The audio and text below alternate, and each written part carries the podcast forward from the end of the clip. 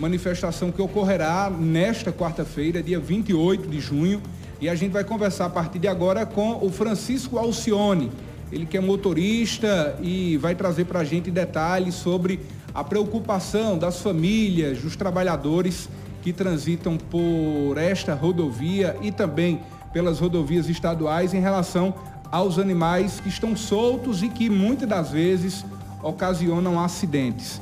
É um prazer estar conversando com vocês em todo o Vale do Piancó e por que não dizer toda a região de Cajazeiras. É, amanhã um grupo, um grupo de condutor, motor CVP, condutor do Vale do Piancó, está fazendo uma manifestação para ver se a gente tem mais segurança na, nas BR. É, eu mesmo fui vítima já esse ano duas vezes de acidente de moto, é, gado na pista, mas graças a Deus só quebrei o braço, é, é a minha moto, mas estou vivo para contar a história.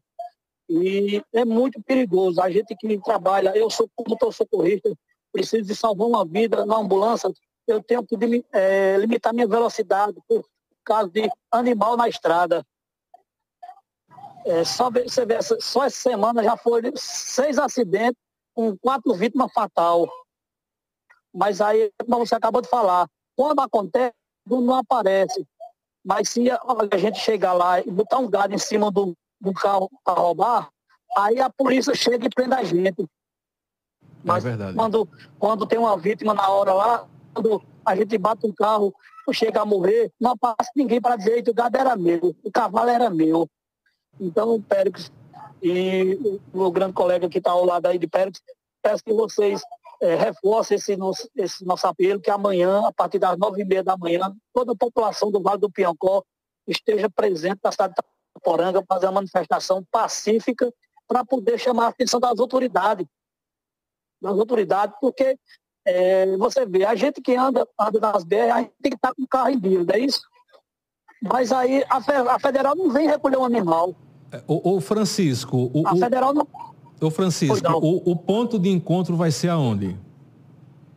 Vai ser na BR, na BR 361 aqui de frente, de frente à subestação. Uhum.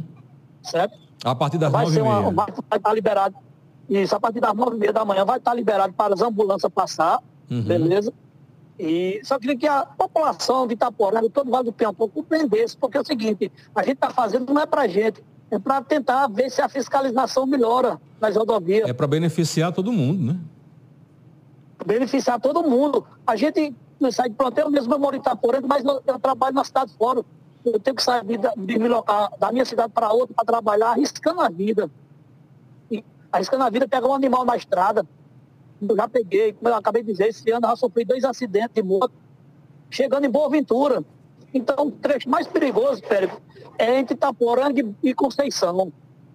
É uma rodovia estadual, uma rodovia que foi feita agora, mas muito animal, cavalo, boi, é, é, cachorro, porco. Então, Ô Francisco, até agora, é, todo mundo sabendo é, disso, nenhuma autoridade, seja, seja municipal, estadual, tomou nenhuma providência até agora? Nada, nada. Nenhum. Você, para você ter uma ideia, vou só contar uma história que aconteceu, que eu estava presente. Eu estava vindo de viagem de uma pessoa, a ambulância de Serra Grande bateu no animal, numa vaca, na entrada de Garaci. O dono do gado, do animal estava lá. Sabe o que ele fez? Bem rapidinho, só fez chegar lá, cortou onde estava o ferrão dele, levou a parte dele. Para quê? Para que não fosse identificado. Ele disse para rapaz que, que pena, rapaz, o dono desse. O dono do gado perdeu o gado, olha. Rapaz, que absurdo só, isso. Só teve danos material. Só teve dano material. A prefeitura não, não foi, não foi para a justiça. É, consertou, mas se tivesse matado os pacientes que estavam dentro da ambulância. Isso é verdade. E aí, quem era o culpado? Isso é verdade. Tem que se chamar a atenção aí. Ia dizer que o culpado... Não, conclua, pode falar. Ia dizer que o culpado era o condutor. Por quê? Porque estava em alta velocidade. Sim, mas a gente está ali, já está dizendo, condutor socorrido, a gente está salvando uma vida. Uhum. A gente trabalha salvando a vida, arriscando a da gente.